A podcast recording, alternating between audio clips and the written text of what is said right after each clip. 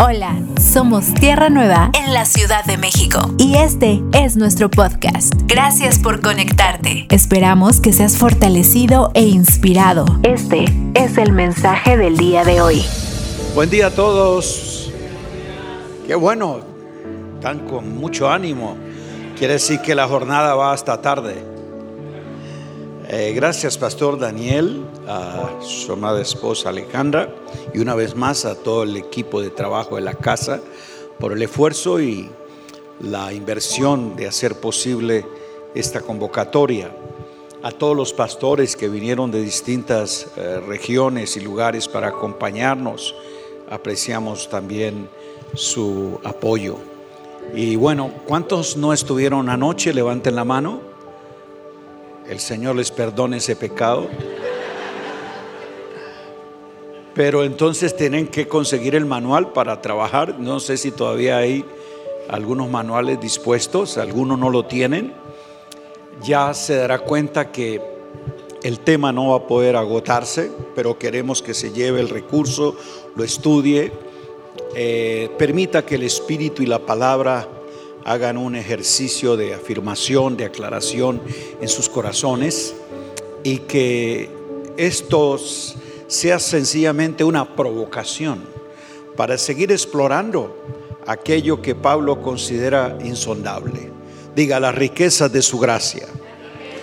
Eh, estuvimos eh, compartiendo algunos aspectos eh, anoche. Entonces en el material van a encontrar otros tópicos que no vamos a poder abordar, pero queremos que usted allí tome tiempo para indagar y que este material se convierta sencillamente en una, en una herramienta y, podemos eh, ser enriquecidos.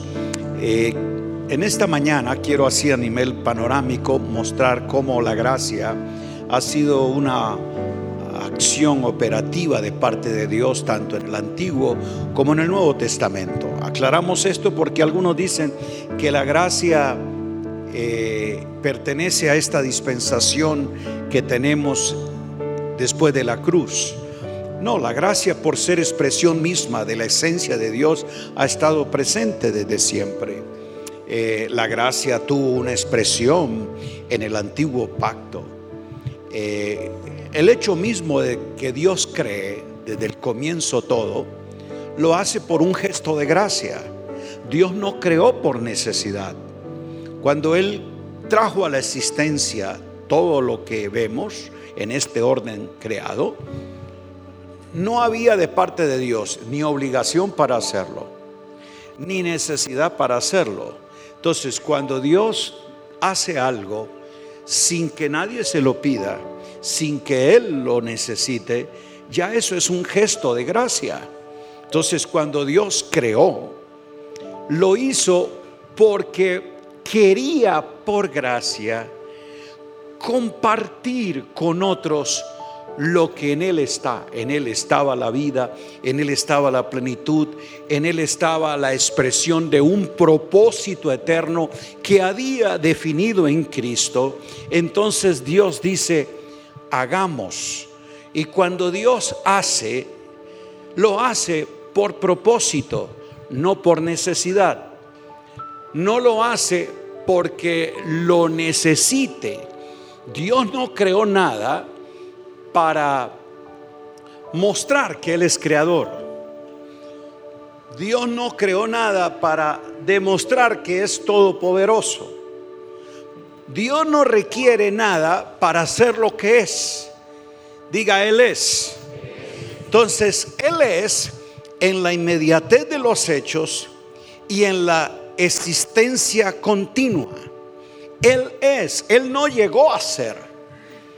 Y al ser, entonces en Él está todo. Por lo tanto, no requiere de que nada ni nadie le afirme lo que Él es.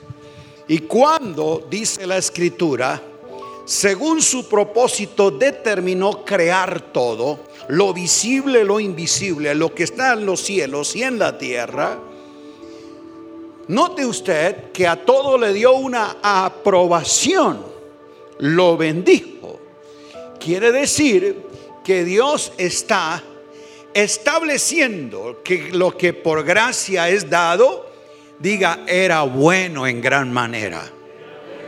Y ya dijimos que la gracia muestra la bondad de Dios, que la gracia revela el afecto y la voluntad de Dios.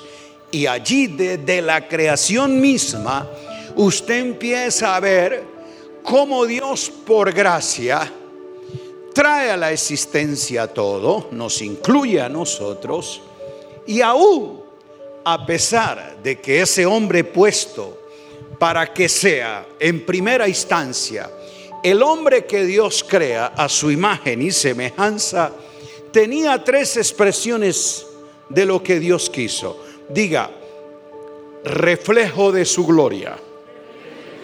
Cuando Él dijo, hagamos al hombre a nuestra semejanza.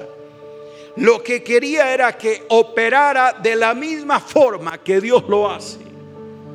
Y dice que ese hombre fue revestido de gloria. Así lo declara David en el Salmo 8. Cuando le dijo, oh Dios, tú creaste este hombre tan inferior a ti pero lo coronaste, lo llenaste, lo revestiste de gloria.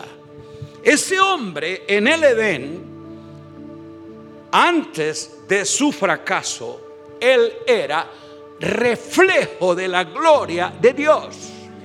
Él estaba revestido de la gloria de Dios. Dice que allí en el Edén todo el primor de la divinidad se expresaba en él. Escuche bien, diga en el Edén. El hombre es un reflejo de la gloria de Dios. De hecho, los algunos teólogos dicen que cuando Adán pecó y fue destituido, fue despojado de la gloria de Dios, Gloria que era como una vestidura.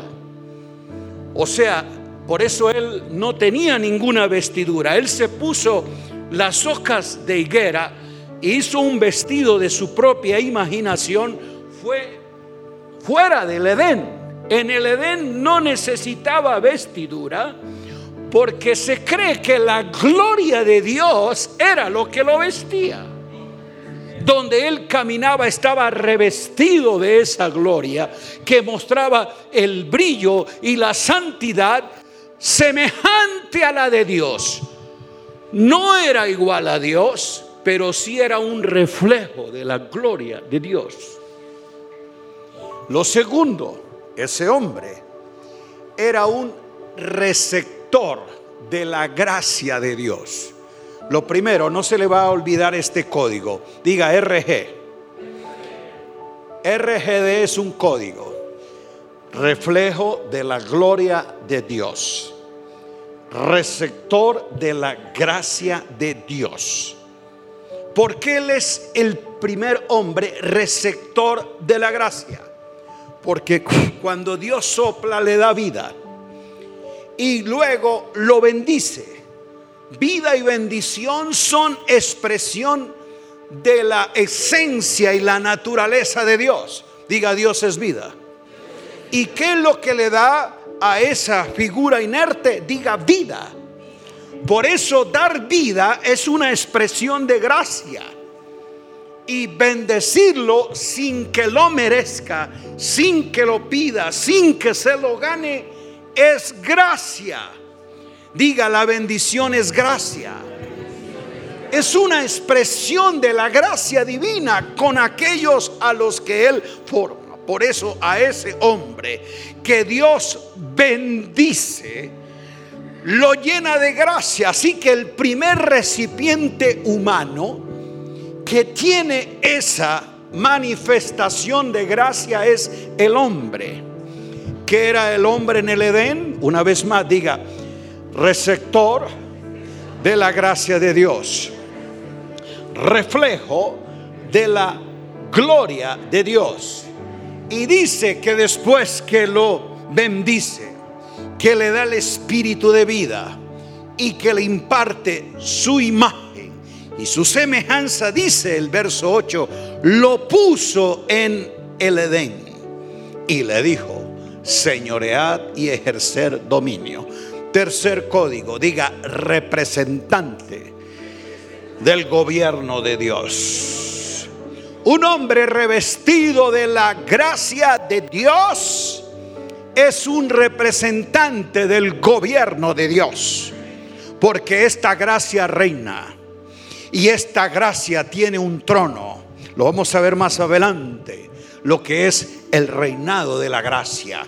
Así que la gracia también tiene un elemento gubernamental para que representara el gobierno de Dios desde el cielo puesto en la tierra y todas las cosas caminaran en ese orden. Por eso le da la capacidad y la autoridad de ejercer dominio. Pero dominio no es manipulación, no es la palabra odiosa, humillante que tú escuchas. Ejerce dominio, entonces viene a la figura de un tirano, de un dictador, de alguien autoritario. No, la palabra dominio más tiene que ver con influencia. Y es el hecho de expresar la calidad de vida superior. Por eso lo puso en Edén. Es en un ámbito superior. Edén traduce es lugar celestial, lugar de delicia. No refiere a un elemento físico como tal, un espacio geográfico. Edén traduce más es una posición mayor ese Edén tenía un ámbito superior del diseño celestial para llenar la tierra. ¿Me estoy haciendo entender? Entonces, cuando Dios lo puso en Edén, está diciendo que le ha dado a él una influencia y un dominio sobre todo lo creado. Escuche, sobre todo lo creado no sobre todos los creados. El hombre no podía ni debía ejercer dominio sobre otro hombre. Era sobre todo lo creado. ¿Me estoy haciendo entender? Ahora, esa posición es una expresión de la gracia de Dios. Ya le dije, lo que el hombre no logra por méritos, lo que el hombre no alcanza porque lo pide, sino que Dios se lo otorga porque quiere, se llama, ¿cómo se llama? Ese era el hombre en el Edén, receptor de la gracia de Dios, reflejo de la gloria de Dios y representante del gobierno de Dios. Por eso el atentado que el hombre tiene es contra un diseño y un orden divino que él representa. Así que pecado es una actitud de desprecio a la gracia que se otorga y no solo el quebrantamiento de una ley que se establece. Pecado, usted lo tiene que concebir más como un insulto a la gracia de Dios. No mire el pecado como una ley que se quebrantó, sino como una gracia que se despreció.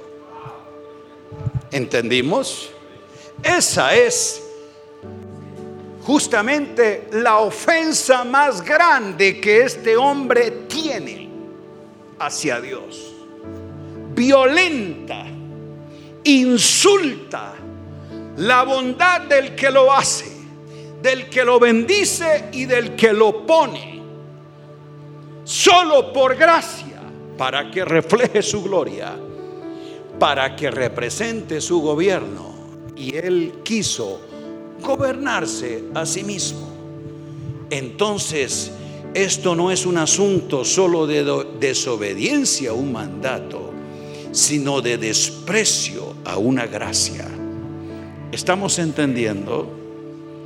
Ahora bien, No obstante, al hombre caer en desgracia, Dios interviene con una expresión de gracia. ¿Qué hizo Dios?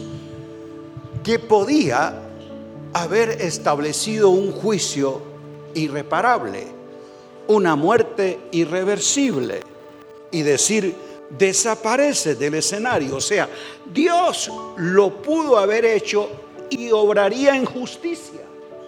¿O él estaba haciendo algo injusto? Si destituye, desaparece al hombre porque ha despreciado su gracia, no es un Dios arbitrario, es un Dios justo.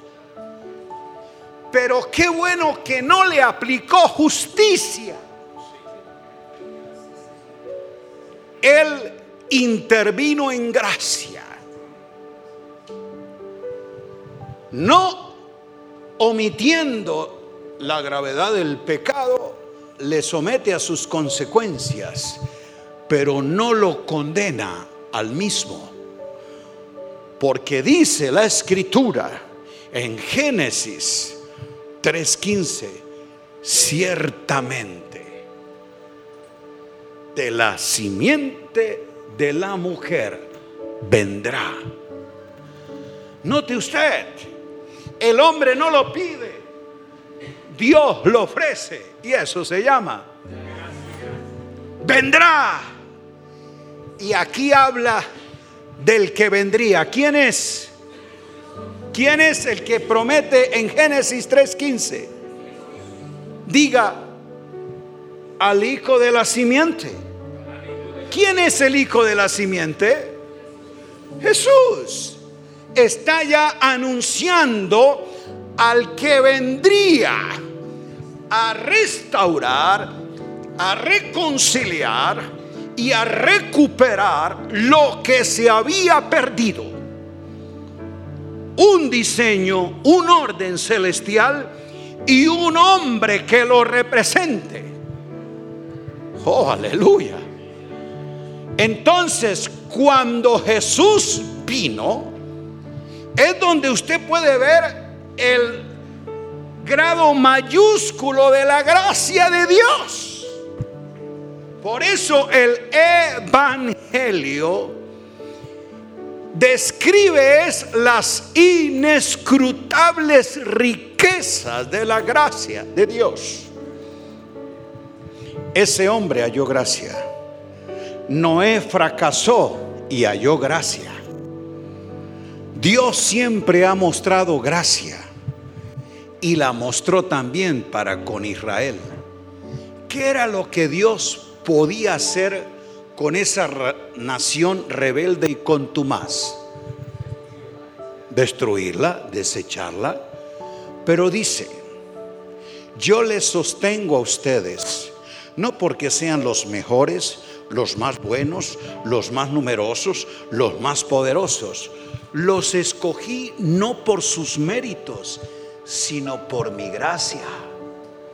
Y mostraré gracia y misericordia al que yo quiera. Por eso qué bueno saber es que Dios nunca miró tus facultades, tus méritos, tus capacidades y dijo, califica. No, ni tú ni yo calificamos para una salvación tan grande porque llenamos ciertos requisitos o hicimos algunas buenas obras. Es porque en su obra buena Él me incluyó sin que yo lo pida, sin que yo lo merezca y sin que yo lo busque. Él vino a mi encuentro. Alabado sea Dios. ¿Lo estamos entendiendo? Entonces, allí en el material va a ver usted textos, términos hebreos de cómo se usaba la expresión de gracia, cómo se traduce, qué connotaciones tiene. No vamos a detenernos allí para avanzar un poco más, pero con esto concluyo es para decirle, la gracia siempre Dios la ha expresado a los hombres desde el comienzo. No es un asunto que vino en el Nuevo Testamento, diga, siempre ha estado. Cuando tú comienzas ahora a leer el Nuevo Testamento, vas a ver cómo los evangelios, y particularmente el Evangelio de Juan, las epístolas, y particularmente las de Pablo, no obstante Pedro, también escribe desde su conocimiento y experiencia de lo que es esta gracia que salva, que redime. Recorrer el libro de los hechos, usted va a ver cómo la gracia de Dios estaba presente en la vida de todas las congregaciones. Entonces, es para decirte que en el Nuevo Testamento también aparecen algunas palabras ya en griego asociadas a lo que significa esa gracia expresada, esa gracia manifiesta. Recorre el material, los textos, para que tú entonces vas a comprender aquellas afirmaciones que Pablo hace de él como administrador de esta gracia el que la puede dispensar a las iglesias de acuerdo al conocimiento. Y lo bueno del conocimiento es de algo que yo sé probado en experiencia. Para Pablo la gracia no fue una doctrina que aprendió, no fue un texto que memorizó, era una realidad de vida que experimentó. Por eso es que él pudo decir que Dios por gracia le llamó que Dios por gracia lo salvó, que Dios por gracia le tuvo por fiel poniéndole el ministerio. Y además en Romanos 1.5, él dice, antes de recibir el ministerio, lo primero que recibí fue la gracia. A ver, leamos Romanos 1.5 para que entendamos justo que Dios antes de darte un ministerio, te ha otorgado su gracia. ¿Qué dice Romanos 1.5? Que por medio de Dios recibimos qué? ¿Qué es lo primero que recibimos? La gracia. Es toda esa expresión de vida y de verdad que están en Cristo. Eso. Recibir la gracia es recibir el mayor regalo de Dios. Es recibir a Cristo en vida. Entonces la gracia no es una doctrina ni un sentir que yo tuve o algo eh, espiritual que pasó por mi cuerpo. No, es recibirle a Él. Diga, recibimos la gracia. Y luego dice que Él recibió el apostolado. Es decir, nadie puede hacer un oficio ministerial si la gracia no lo salva, si la gracia no lo santifica, si la gracia no lo capacita y si la gracia no lo respalda, usted puede tener, escuche, una profesión ministerial porque estudia, porque se prepara y porque lo hace basado en tu conocimiento, como cualquier profesión. Tú puedes estudiar para ser abogado, ingeniero, médico, y esa es una profesión. De igual, tú puedes estudiar para ser ministro, para ser pastor. Va a un seminario, toma clases, aprende homilética, sabe cómo dar un discurso, cómo organizar la iglesia, en fin. Tú puedes ser un profesional que se preparó para ejercer una carrera, pero el apostolado y todo lo que representan los ministerios no es una profesión que yo estudié, es un llamado que por gracia yo recibí de Dios. Y Él me tuvo por fiel poniéndome en el ministerio. O sea, yo no me puse, ni el concilio me puso. Corintios 12, 28, primera carta dice, y Dios puso en la iglesia. ¿Quién lo puso? Y lo puso porque era el mejor, el más inteligente, el más consagrado, el que más tiempo llevaba congregándose. No, lo puso por gracia. Por eso es que Pablo dijo, yo no soy digno de, que haga esta labor. No califico. Y mire que entre más tú conozcas la gracia manifiesta, más te conoces a ti mismo. Cuando Pablo comenzó el apostolado, Su presentación fue esta.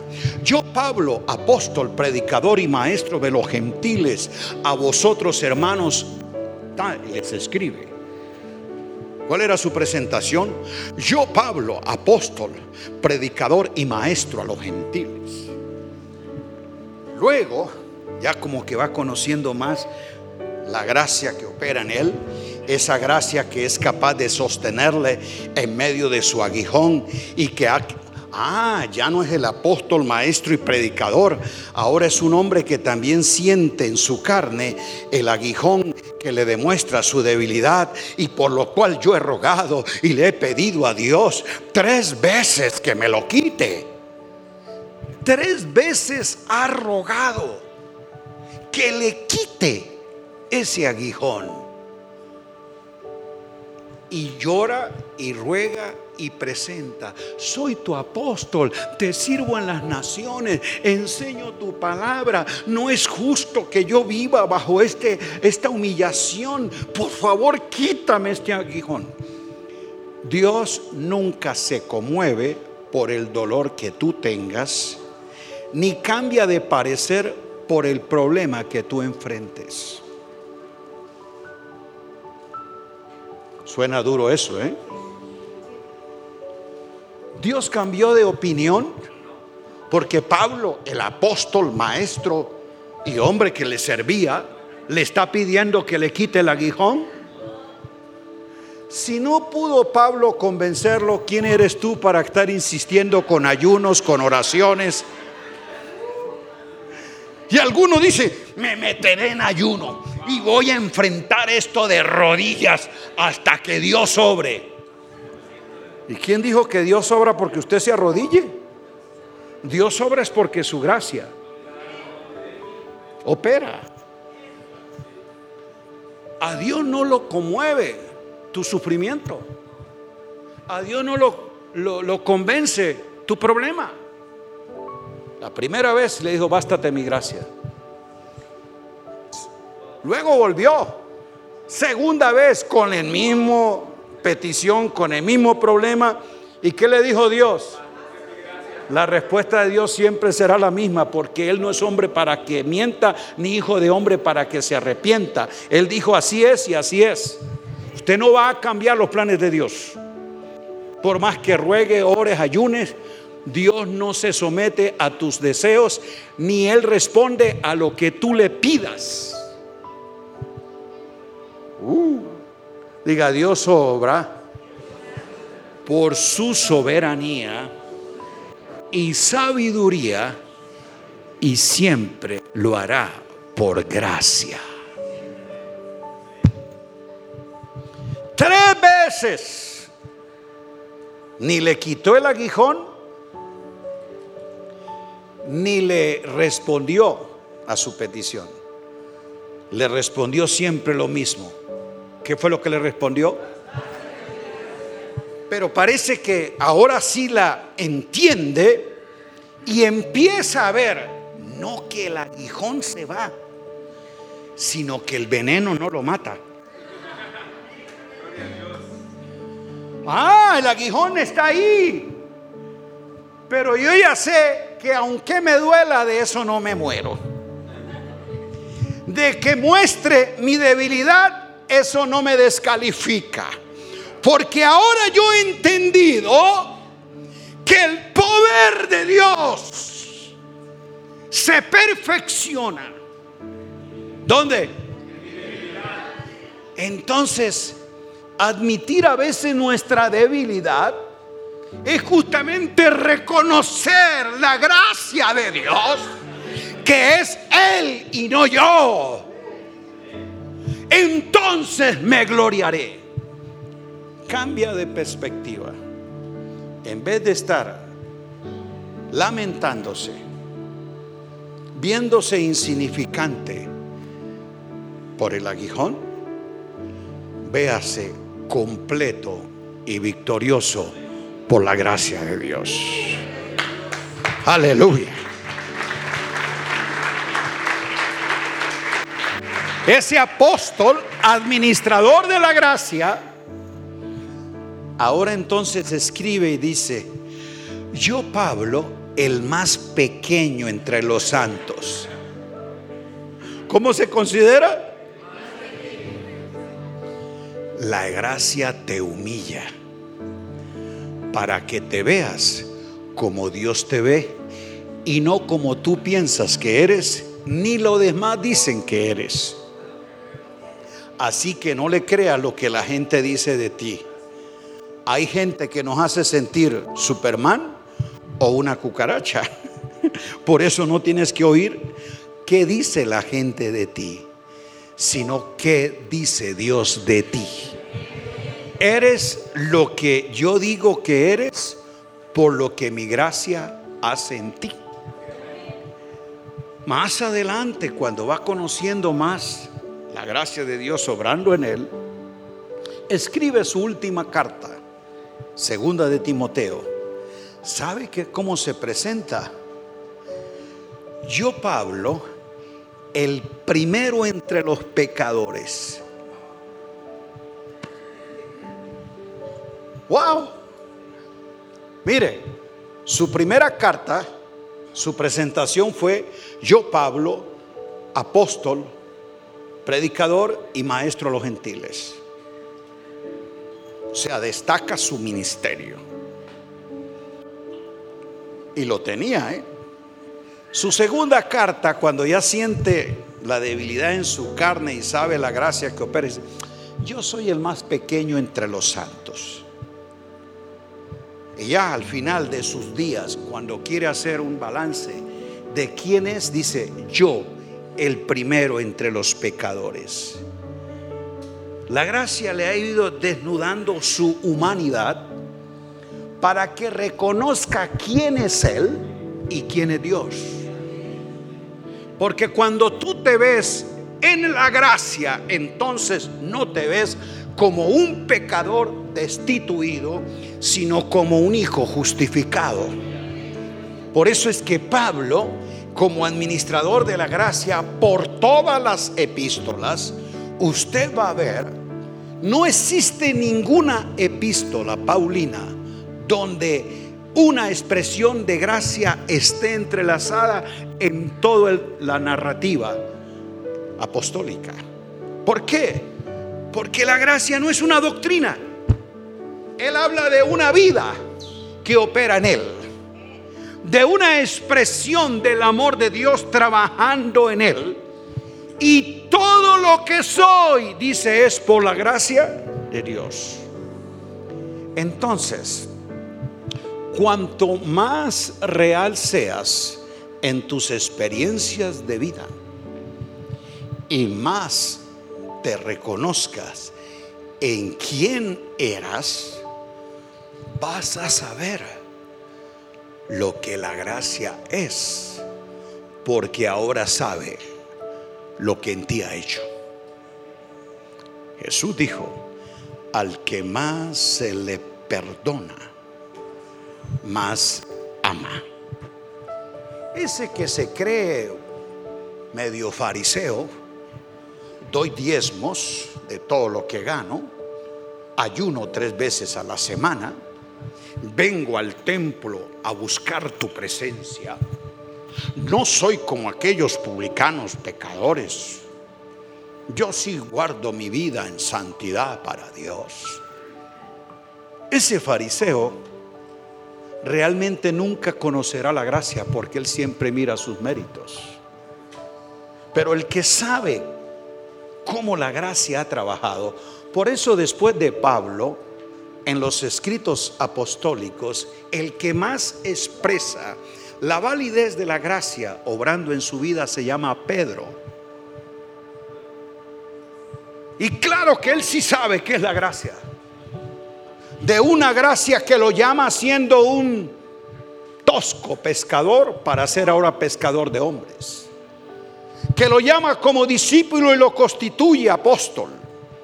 De un apóstol que en su ejercicio comete imprudencias, eh, negaciones, eh, carnalidades y todo lo que él en su proceso de conocer la gracia de Dios en su vida Muchas veces tuvo posturas un tanto legalistas, más aferradas a la tradición, creyendo que todavía había que guardar algunos rudimentos y ritos de la ley, defendiendo la tradición de sus padres. Pero Dios fue trabajando en su vida para que entendiera el Evangelio de las inescrutables riquezas de la gracia. ¿Y cómo no va a saber él que es gracia? Cuando el Cristo que le llama lo levanta de lo que son las cenizas de la negación para ponerlo en el fuego de Pentecostés y de allí anuncia este evangelio y él termina sus cartas, segunda carta de Pedro. Ya usted no va a leer aquel que inició, que yo lo haré y te voy a defender y yo, lo demás te podrán dejar, yo no. ¿Sabe cómo escribe? Yo, Pedro, copartícipe vuestros sufrimientos, anciano entre vosotros. Esta es su carta. Verso 2, capítulo 1. Gracia y paz de Dios sean multiplicadas en su vida. No me parece estar escuchando al, al de Mateo. Que su saludo cargue esa ternura, gracia y paz les afirma justamente en lo que Él ha sabido que ha obrado en su vida, guardándole, restaurándole, perfeccionándole y afirmándole, para que Él pueda declarar a esos santos, eso lo escribe en su carta, capítulo 5, y el Dios de toda gracia, que nos llamó a su gloria eterna por Jesucristo. Después que hayáis padecido un poco de tiempo, ese mismo Dios de toda gracia, ni Pablo lo llamó así. El único que lo identifica así es Pedro. Busque y nunca hay nadie que presente a Dios de esta manera el que lo presenta así, el Dios de toda gracia. ¿Quién es? Pedro. Ese Dios es el mismo que me perfecciona, que me afirma, que me fortalece y que me establece. Y cuando hace esa declaración de gracia y al Dios de gracia parece eh, hincarse a decir, a Él sea la gloria por los siglos de los siglos. Por eso, Él es el que habla de que esa gracia es la que nos perfecciona. Y mire cómo termina su carta. Capítulo 1, verso 2, segunda carta de Pedro. Y luego capítulo 3, verso 18, el último versículo. Antes bien, está diciendo, por encima de todo lo que se ha tratado, antes bien, creced en la gracia y en el conocimiento de nuestro Señor Jesucristo. Amén. Así terminó la carta. ¿Quién? Pedro. El que sabe y también le da a la gracia una descripción. Pablo habló de la soberanía de la gracia, de la gracia que es eterna, de la gracia que, es sabia, que Dios administra, de una gracia que es incondicional. Pero el único que también le da otra expresión a la gracia se llama Pedro. Y él habla, capítulo 4, verso 10 que cada uno según ha recibido, diga gracia. Según ese don, dice, lo ha recibido según la multiforme gracia de Dios. Él habla que esa gracia es multifacética. Su manera de operar no conoce límite. Va a hacer que sea todo suficiente para todo lo que requieras. Oh, aleluya. Pedro sabe entonces cómo esta gracia es efectiva en quien la recibe. Pablo, siendo un perseguidor, un blasfemo, un religioso, y Dios lo llama, es el que experimentó la gracia sabiendo quién era y quién es ahora en Cristo. Pedro, ese pescador sencillo y letrado, que conoce los procesos de Dios en su vida para perfeccionarle, es el ahora el que escribe de la multiforme gracia de Dios por un Dios que es de toda gracia. Entonces, la enseñanza es esta. Cuanto más tú sepas qué ha hecho la gracia en ti, vas a ver que tú eres en Dios. En otras palabras, cuando cada uno de nosotros sabe de dónde nos sacó Dios y quiénes éramos, sin compararnos con nadie, ¿eh? porque la tendencia es, no, bueno, el Señor a mí me sacó, pero es que había uno más calavera que yo. No, usted no tiene que comparar tu condición con otros. Tu punto de comparación no es otro pecador, sino el Dios Santo. Por eso Pablo no se comparó con respecto a los demás. Es cuando conoció quién eres, Señor. Y cuando ves a ese Señor de gloria, de santidad y de gracia revelado a su vida, sabe quién es Él. Entonces tu punto de referencia no es ese hermano carnal, aquel pastor que se descarrió, eh, eh, el familiar que no se ha convertido. Ese no es tu, forma de, de medir tu estándar. Tu estándar se mide es cuando descubre la gracia de Dios y al Dios de toda gracia. Y puede decir, como Pablo, yo el primero de todos los pecadores. La gracia entonces ha sido expresada en el Antiguo Testamento, en el Nuevo Testamento y aún en todos los evangelios. Y le dije que Juan, justo las palabras enfáticas que él tiene en su relato es, diga, verdad, vida y gracia. Lea el Evangelio de Juan y subraye todas las veces que aparecen estas tres palabras verdad, vida y gracia. Y se sorprenderá justo que en esa triangulización de lo que Él muestra, en estas expresiones de la esencia del carácter de Cristo, es describiendo una realidad. Está diciendo Cristo lleno de gracia y de verdad. Y en ese Cristo que estaba la vida y era la vida y nos dio la vida el que tiene al Hijo tiene.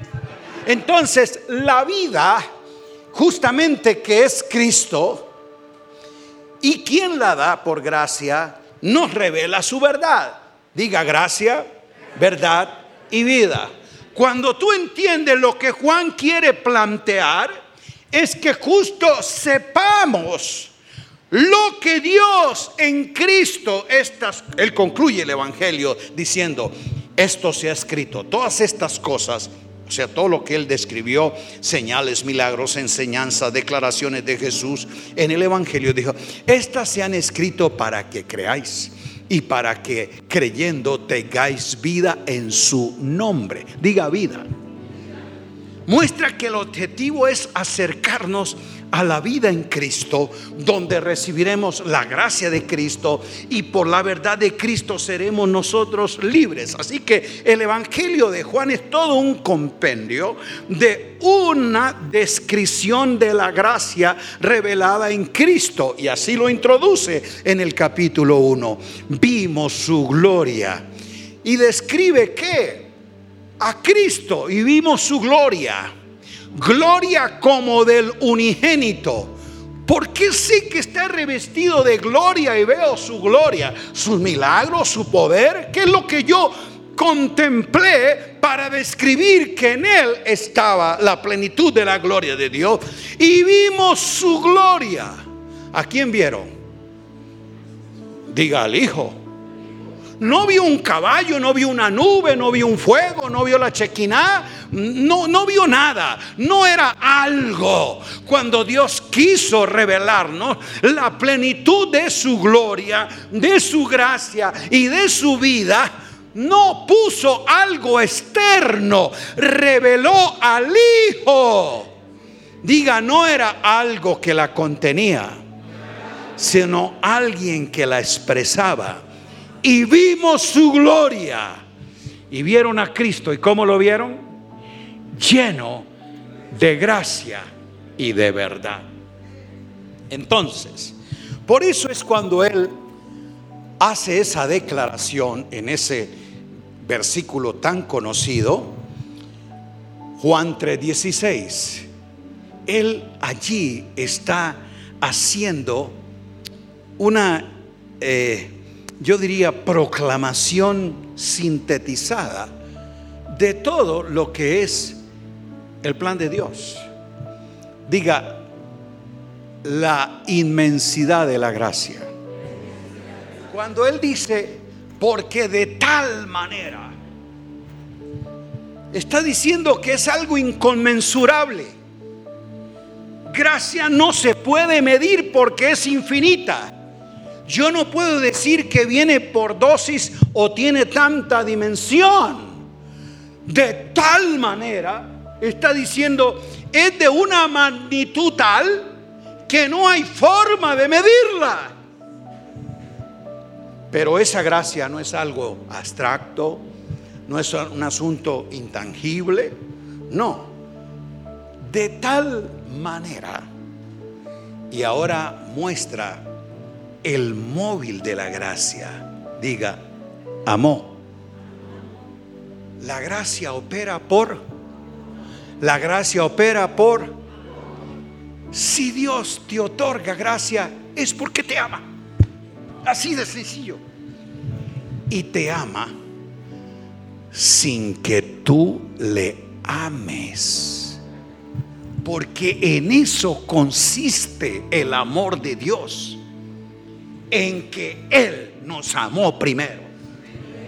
Y antes de llegar a esa gracia, a esa verdad y a esa vida, ¿quién eras?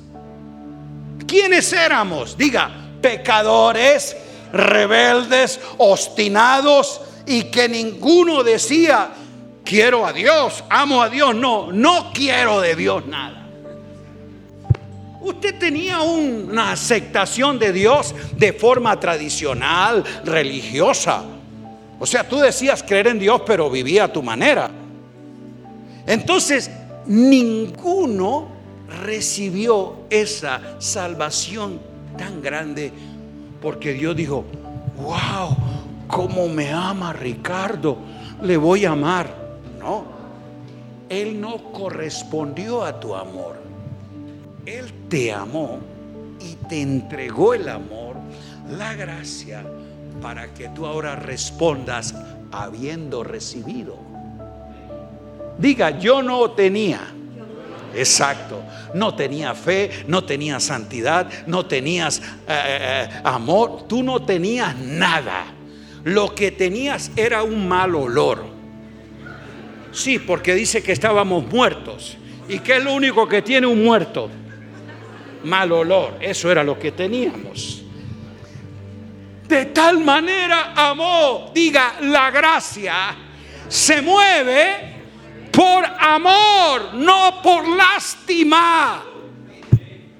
Amor es una acción inteligente de Dios. Es una expresión de lo que Él es. Por eso diga, Dios es amor. Dios. Dios no sintió amor por ti. Porque para Él el amor no es un sentimiento, para Él el amor es una esencia. Dios es, no que Dios tiene amor. No que Dios siente amor. Diga, Dios es. Su naturaleza, su esencia es amar. Y cuando ama es por gracia, no por lástima. De tal manera amó. Y ahora sí entonces usted va a entender que la gracia es un don inmerecido. De tal manera amó que dice el, que qué? ¿Qué es gracia? Diga don inmerecido.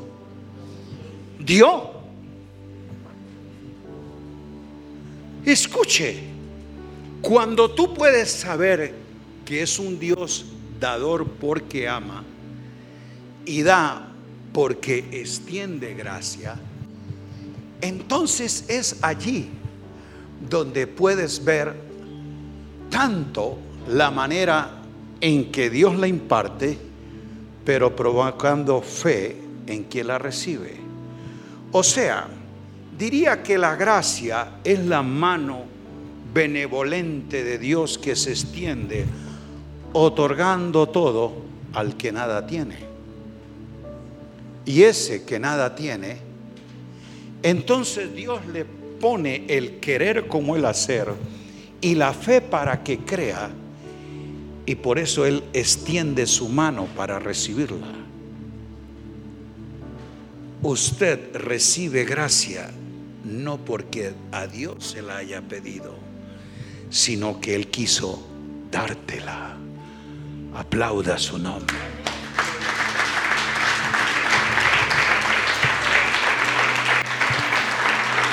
De tal manera amó que dio.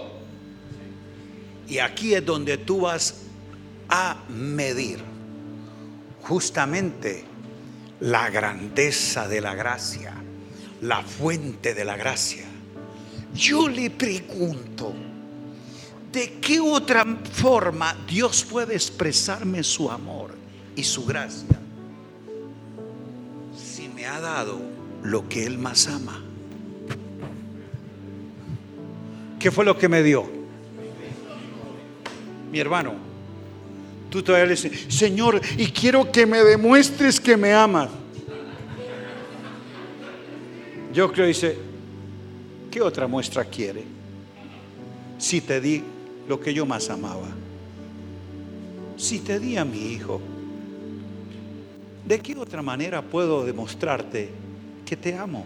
¿Qué más puedo darte? ¿Un carro, una casa? Eso, eso no es nada comparable. Cuando yo te di, donde está todo, diga a mi hijo, ¿quieres conocer la gracia de Dios? Por eso es cuando dijo, y quisimos verlo, ese amor expresado y fue cuando vieron al Hijo que fue dado. Diga, el Hijo fue dado. El Hijo no fue pedido. O alguien dijo, que venga el Hijo. No, Él lo prometió, Génesis 3.15. Él lo envió. Él lo dio. Diga, iniciativa de Dios. No vino porque el hombre, aquí lo estamos esperando y que venga. No, no lo reclamaron. de hecho, a lo suyo vino. O sea, se le dio y no lo reciben. Por eso le dije que pecado no es el hecho de transgredir una ley, sino despreciar una gracia. Le di a mi hijo y ustedes no lo recibieron. ¿Qué más insulto y desprecio puedo yo tener? No es porque no hayas guardado el día sábado, no es porque no hayas guardado este rito que la ley dice, no es porque no guardaron mis mandamientos, es porque despreciaron mi palabra. Y mi palabra estaba toda concentrada en el Hijo, el Verbo en quien yo te hablé. Diga, el Hijo fue dado. No confunda al niño que fue nacido. Para tú comprender el regalo de la gracia, no sencillamente te tienes que remitir al niño. El niño nació, pero el Hijo fue dado. Es el eterno, el que siempre fue. El niño nace y por eso es hombre, nacido de mujer y bajo la ley. Y le dieron un nombre que lo identifica en su misión para los hombres. Y llamará su nombre, ¿cómo? No, no admirable. Jesús. ¿Cuál es el nombre de él? Estoy hablando del niño, no del hijo que fue dado. El hijo que fue dado es admirable y todo lo demás. Pero el niño que nació llamará su nombre Jesús. Por eso cuando tú quieres conocer la plenitud del Hijo y solo te concentras en Jesús de Nazaret, vas a conocer a un varón judío nacido de mujer y bajo la ley, que caminó acá entre los hombres y vivió como los hombres. Por eso como hombre bajo la ley, se bautizó, se circuncidó, fue al templo, guardó las fiestas judías, porque él estuvo bajo la ley para cumplirla. ¿Me estoy haciendo entender? Vas a conocer entonces tal vez a alguien que tuvo prácticas judaicas. ¿Y por qué? Porque es un hombre, diga varón judío. Ese se llama Jesús de Nazaret. Pero ahora cuando el Padre me habla en hijo, Dice Hebreos 1, nos habla en el Hijo, una tradición más correcta es nos habla en Hijo. Hijo es el código, hijo es el verbo, eh, hijo es la palabra. Dios todo lo habla en hijo porque lo, fue lo que ha sido dado. Hijo nos es dado. En hijo no me va a mostrar, no me va a revelar, ni quiere que yo conozca a Jesús de Nazaret. Que es lo que dice Pablo, cuando le plació al Padre revelar a quién, a Jesús de Nazaret, no, a revelar a su Hijo en mí. ¿Qué me mostró? ¿Un varón judío allá en la sinagoga poniéndose la kipa para orar? No, me mostró al glorificado, al eterno, el que siempre ha sido desde el principio. Diga, el Hijo que me fue dado, me ha sido revelado. ¿Y dónde lo vio Pablo? Caminando en Palestina hablando con, con Bartimeo, Nicodemo. Eso es lo que mucha gente conoce. A Jesús en el relato bíblico. Conocen a Jesús de Nazaret. Los milagros que hizo. Y por eso se saben de memoria las narrativas de los evangelios del hombre que vivió entre los hombres y como salvador para los hombres guardó la ley. Que tú sepas lo que él le dijo a la mujer sirofenicia y grites cómo él sanó a Bartimeo, no quiere decir que conozcas a Cristo, al Hijo eterno. Ese no lo conoces en un relato bíblico lo conoces revelado en el Espíritu. Y solo el Padre. Y solo el Padre. Por eso hay mucha gente que cree que es cristiana porque sabe de Jesús de Nazaret. Usted es hijo de Dios porque Cristo el Hijo le ha sido revelado y te ha hecho nacer de nuevo. Si alguno está en Jesús de Nazaret. ¿Qué dice? En Cristo. Es una nueva criatura. Usted no es nueva criatura porque asiste a la iglesia evangélica, viene los domingos, canta y, se sabe de memoria, Jesús de Nazaret está pasando por aquí. No, usted no es salvo por esas cosas. Usted es salvo porque la gracia de Dios le reveló al Hijo en ti. Cristo en mí. Su mano aquí diga, Cristo en mí. Entonces mi experiencia de esa gracia salvadora no fue porque practico un rito, conozco una doctrina o asisto a una congregación. Mi experiencia de esa gracia salvadora es porque he conocido al Hijo y quien tiene al Hijo tiene la vida y la vida es la gracia de Dios que nos ha sido dada. Aleluya. Por eso, el que recibe al Hijo tiene la vida, ¿sí o no? ¿Cuál Hijo? ¿Cómo lo describe Juan? Mire la identificación única y exclusiva que hace del Hijo. ¿Cómo le llama? Juan 3:16. El Hijo unigénito.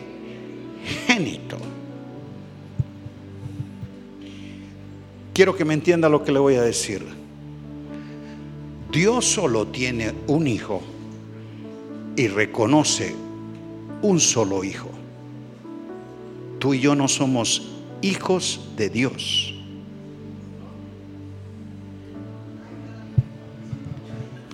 Téngame paciencia. Dice unigénito, único de estos genes el único que es de estos genes divinos, eternos, cosustanciales con el Padre es el Hijo, el que ha estado desde el principio.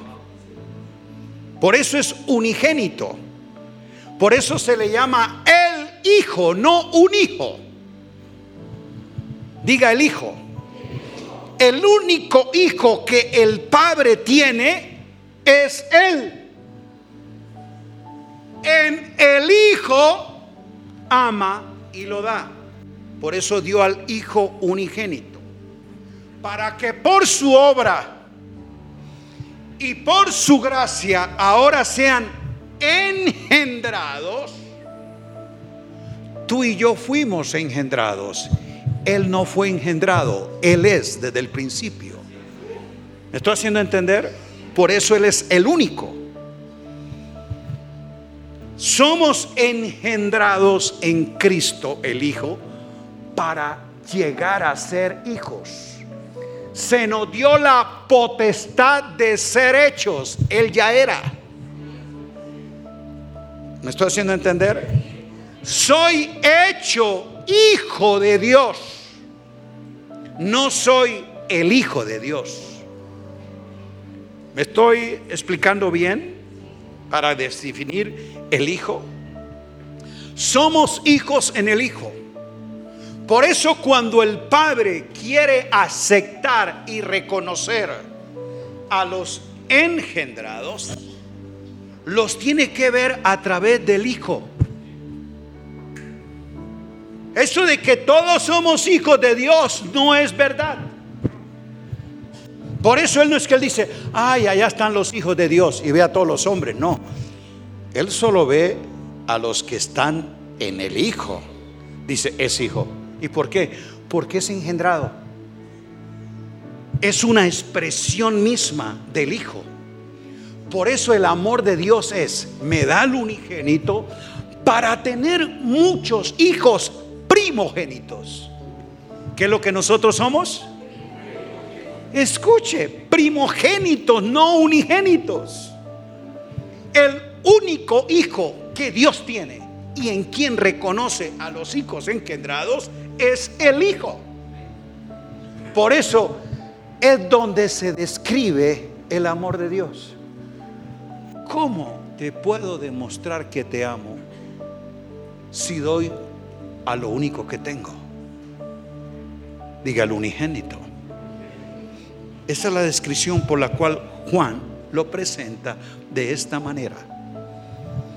Entender el Hijo unigénito nos describe la unicidad de Dios, Dios es único, y la unidad de Dios. Dios es uno, aunque tiene una expresión de su ser como Padre, ser como Hijo y ser como Espíritu. Tres que forman un solo Dios. Nosotros no creemos entre dioses, creemos en uno solo Dios verdadero, pero que tiene para nosotros esa expresión de lo infinito y lo eterno que es Él. Diga Padre e Hijo. El Padre y yo. Mire, no dijo uno soy, uno somos. Muestra dos identidades distintas, pero describe una sola esencia, una sola naturaleza.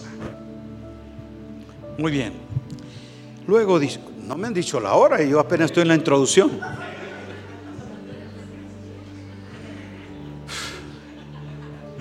Tal vez voy a tener, de verdad, ¿cómo va la hora? Porque, dime, Doris, usted sí me dice la verdad. 11 y 44 me dijeron que hasta las dos y media iba yo. Bueno, tal vez cinco minutos para avanzar. Voy a terminar aquí mostrando estos rasgos.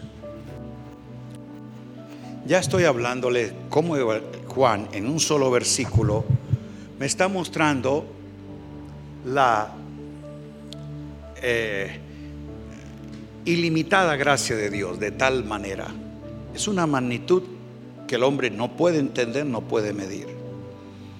De tal manera, esa gracia se da, diga, porque ama. ¿Cuál es la fuerza de la gracia? El amor de Dios, no la necesidad del hombre. Tercero, que ama, diga, dando. Usted no puede decir que ama a Dios y no da nada. Diga, el que ama da y da por gracia porque de gracia ha recibido. Amor no son palabras, dichos, canciones, no. Expresiones de dádiva. Dios amó que dio. Y cuando da siempre, la gracia no da migajas ni lo que sobra, sino lo que más vale. Por eso es un regalo cuando tú das de lo que te sobra, se llama una limosna. La gracia no otorga limosnas, es regalo inmerecido. Y siempre el valor del regalo va dirigido en dos aspectos, diga, diga su contenido y su envase. Mire cómo el envase representa un valor. ¿Qué tal que usted que ama tanto a su esposa quiera sorprenderla con un anillo de diamantes? Oye, ella diga que sí, eh, Dori, diga amén.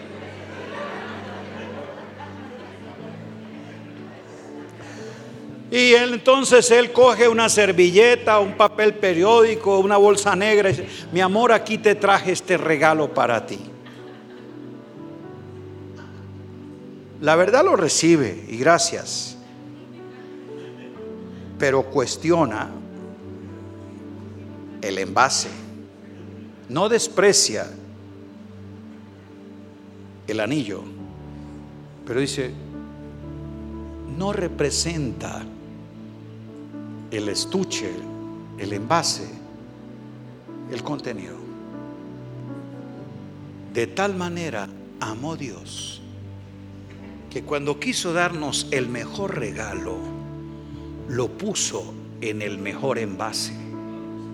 Ese Hijo eterno, unigénito, que es espíritu desde el principio, le hizo cuerpo.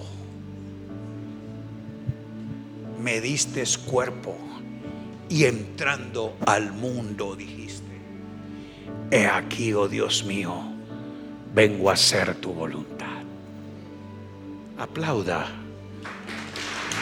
a Cristo.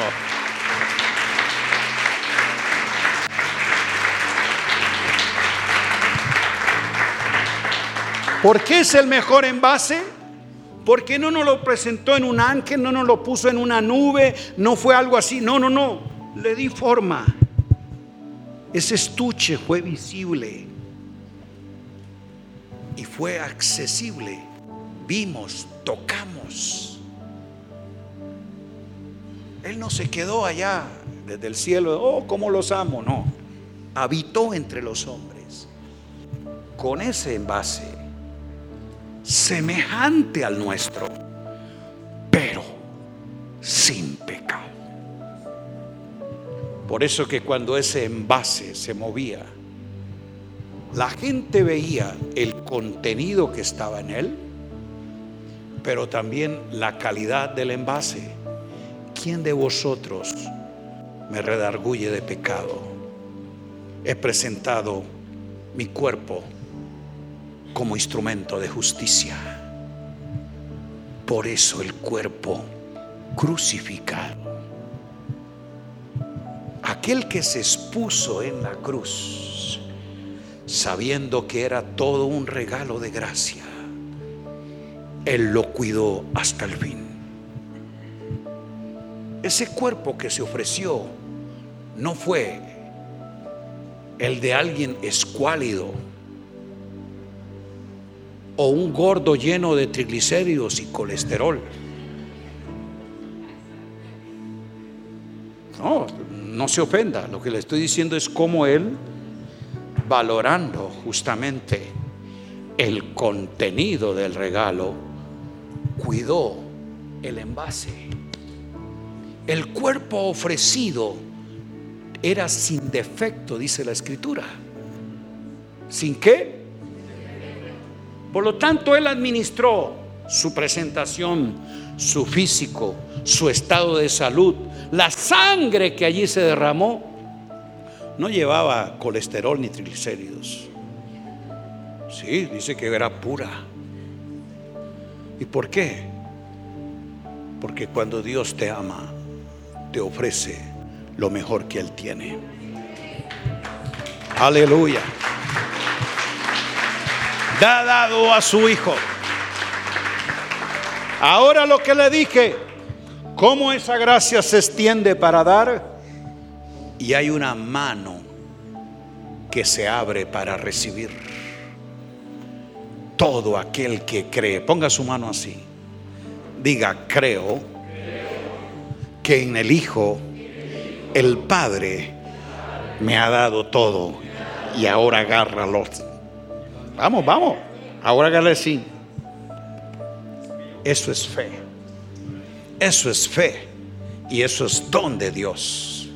Que tú puedas creer que recibo, que lo tengo, para que todo aquel que crea, se aferre, lo reciba y lo retenga, no se pierda, sino que tenga vida eterna.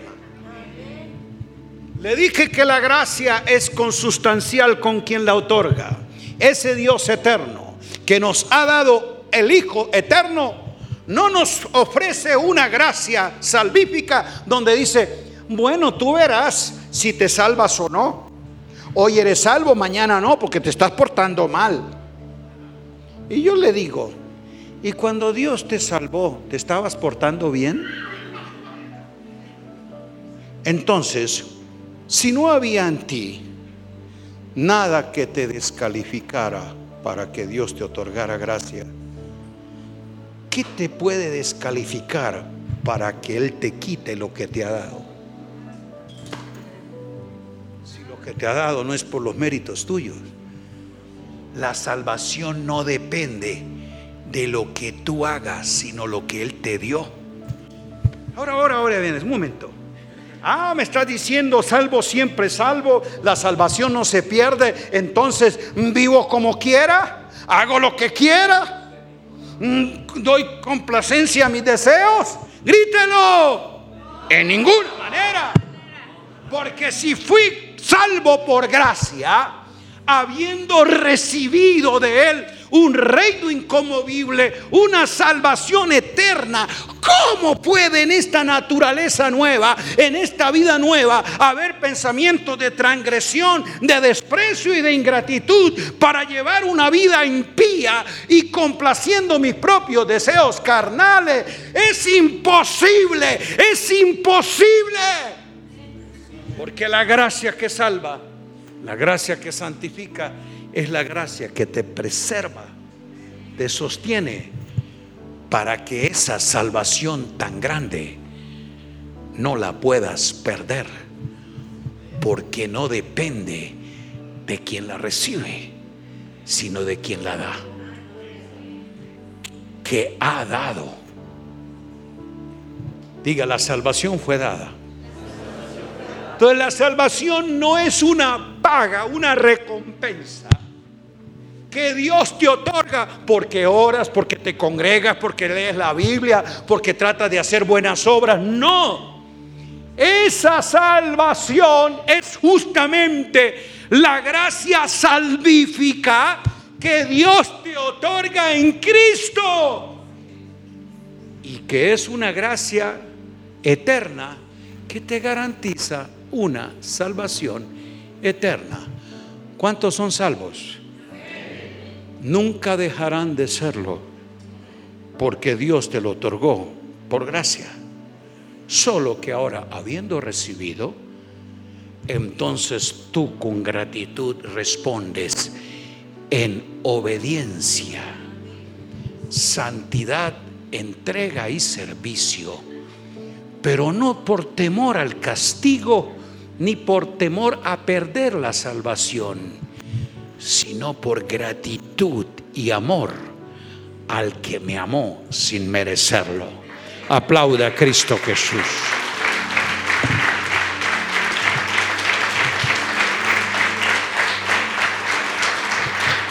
Aleluya.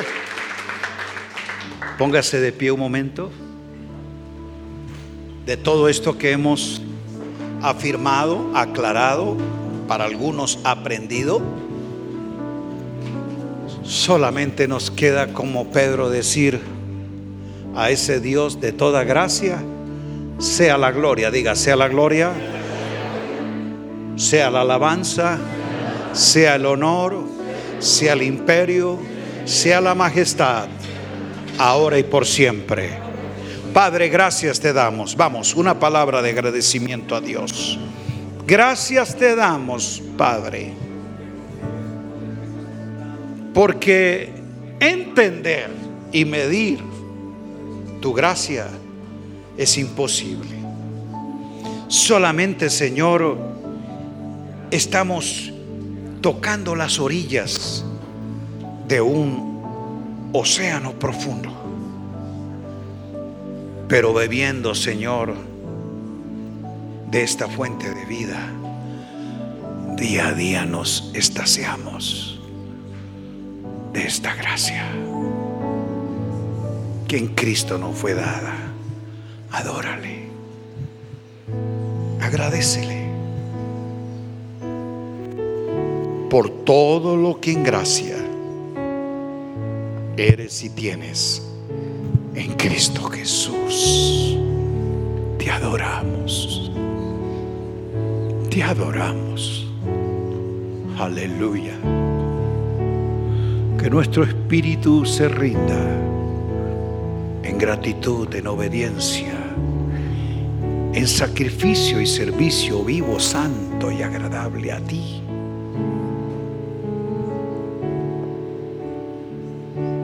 Aleluya. Gracias, gracias, gracias.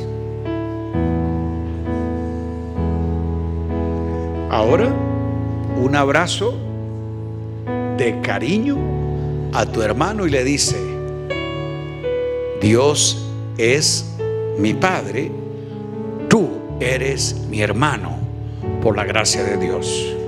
Vamos, abrázala a Él. Dios es mi Padre, tú eres mi hermano y disfrutamos de la misma herencia, las inescrutables riquezas de la gracia de Dios. Un abrazo a todos. Aleluya.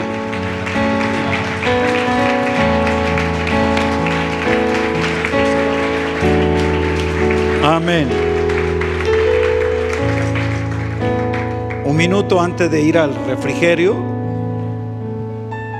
siéntese por favor, quiero eh, que participemos de algo. Justamente Pablo le llama las muestras de generosidad. Y si usted lee todo ese capítulo, usted va a entender que el dar, como él lo plantea, es una expresión de gracia. Si usted lo lee, dice, les hago saber la gracia de Dios que ha sido manifiesta entre los hermanos de Macedonia. ¿Cómo le llamó él? La gracia de Dios. Estaban orando, estaban cantando. No. Muestra de generosidad. Diga dar es una muestra de generosidad de la gracia que opera en mí. Por eso el dar es un asunto de honra, de gratitud. De gracia recibiste, de gracia damos. ¿Y en qué Pablo muestra las expresiones de gracia? Ya le dije, no fue porque cantaban, no era porque estaban orando, sino porque estaban, diga, ofrendando. Escuche bien. El principio de Pablo es, si ustedes por gracia reciben una instrucción espiritual, le dice a los Gálatas, ¿cuál es el problema que ustedes den una expresión de lo material si lo que recibiste fue de gracia? Entonces tú respondes con gratitud. Diga, habiendo recibido, ahora damos. Note que yo no ofrendo para que Dios me bendiga, Dios me dé, Dios me prospere o Dios me lo devuelva multiplicado. Eso es un derivado de la gracia operando. Que Dios devuelva en cosecha lo que tú siembres es justamente por una ley. Diga ley que Dios habla de la siembra y la cosecha. Dios opera bajo leyes. Su gracia tiene un aspecto de legalidad. Y quien puede dar por gratitud, no por lástima, no por necesidad, como él dice, usted no da por necesidad, que no es que nos faltan 300 para pagar, no, no, no, yo no doy por necesidad, yo doy es por generosidad. Y por generosidad que entiendo la causa con la que yo participo. Así que estamos participando de esta convocatoria que contribuye a un fin, la edificación de los creyentes. Y escuche bien, esto que se hace es por gracia y es gratuito, pero no gratis. ¿Aló? Sí, lo mismo la gracia de Dios. Dios entregó a su Hijo y dice Romanos, lo dio gratuitamente, por gracia, pero no gratis. Gratis es cuando no hay valor, ni se paga para recibirlo. Por eso en el reino no hay nada gratis. En el reino todo es gratuito y por gracia, pero no gratis. ¿Quién pagó el precio de nuestra redención? ¿Nosotros? No, dice que Él lo pagó. ¿Lo qué? Diga, hubo un precio que fue pagado, su sangre. ¿Fue gratis? Pero lo recibiste gratuitamente, porque tú no pagaste nada.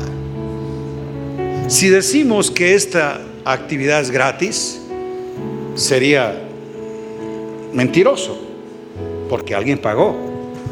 ¿O quién pagó los boletos? ¿Quién pagó los materiales? ¿Quién pagó los refrigerios? ¿O eso apareció ahí con, a punta de oraciones? No.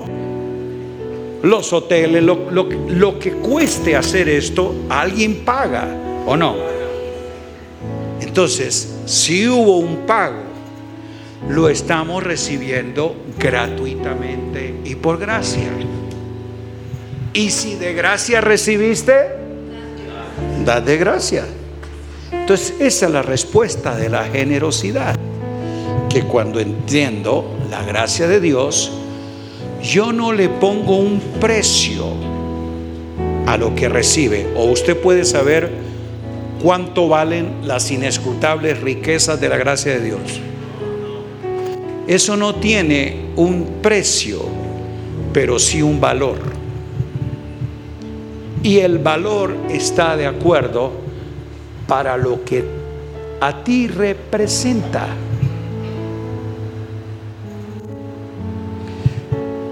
Entonces, si Ricardo me regala un Rolex, estoy profetizando, él tuvo un precio, 23 mil dólares. Ese es el precio. Pero para él representa otro valor y para mí también. Yo no digo, oh, vale 23 mil. El valor se lo doy yo, es por lo que el regalo significa, no por lo que costó. Por eso es que Pedro dice, ni oro, ni plata, ni piedras preciosas pueden ponerle el precio a lo que es el valor de lo que Dios nos dio. Entonces no te estamos pidiendo una cuota, no estamos diciendo pasen los de 100 y aquí los de 1000 para que reciban la bendición mayor, no. Tú eres el que dices quiero dar con gratitud habiendo recibido. Fíjale el valor y entonces para ti representa justamente tu generosidad. Y la generosidad no surge de lo que tengas en la cartera, sino de lo que hay en tu corazón. ¿Entendimos? Y si aquí hay naturaleza de dador, porque soy como el Padre que solo sabe dar. ¿Qué es mi Padre? Diga, dador. ¿Qué son sus hijos? ¿Tacaños? ¿Codos? ¿De Monterrey todos? No, diga, son del reino. Dadores. Entonces, el dar es una expresión de la naturaleza, por eso damos por naturaleza. No por manipulación o porque me lo están pidiendo, no. Porque ya le dije, si se lo piden, entonces no es una dádiva. O es una limosna o es una paga, pero no una dádiva. Y cuando Pablo habla de ofrendas, las describe como dádivas. Porque son, lea todo Corintios para que tú entiendas lo que él le llamó la gracia de dar. ¿La qué? Quien conoce la gracia de dar, sabe el dar con gracia. Y el dar con gracia nunca mide cuánto si no sabe cómo. Con gratitud. Ese es otro código del dar. Diga, con gratitud él dice que debemos dar con gratitud. Segundo, diga con gozo, que Dios ama al dador. Entonces diga, debo dar con gratitud, debo dar con gozo. Y la tercera G, diga generosidad. Otra vez, diga gozo, gratitud y generosidad.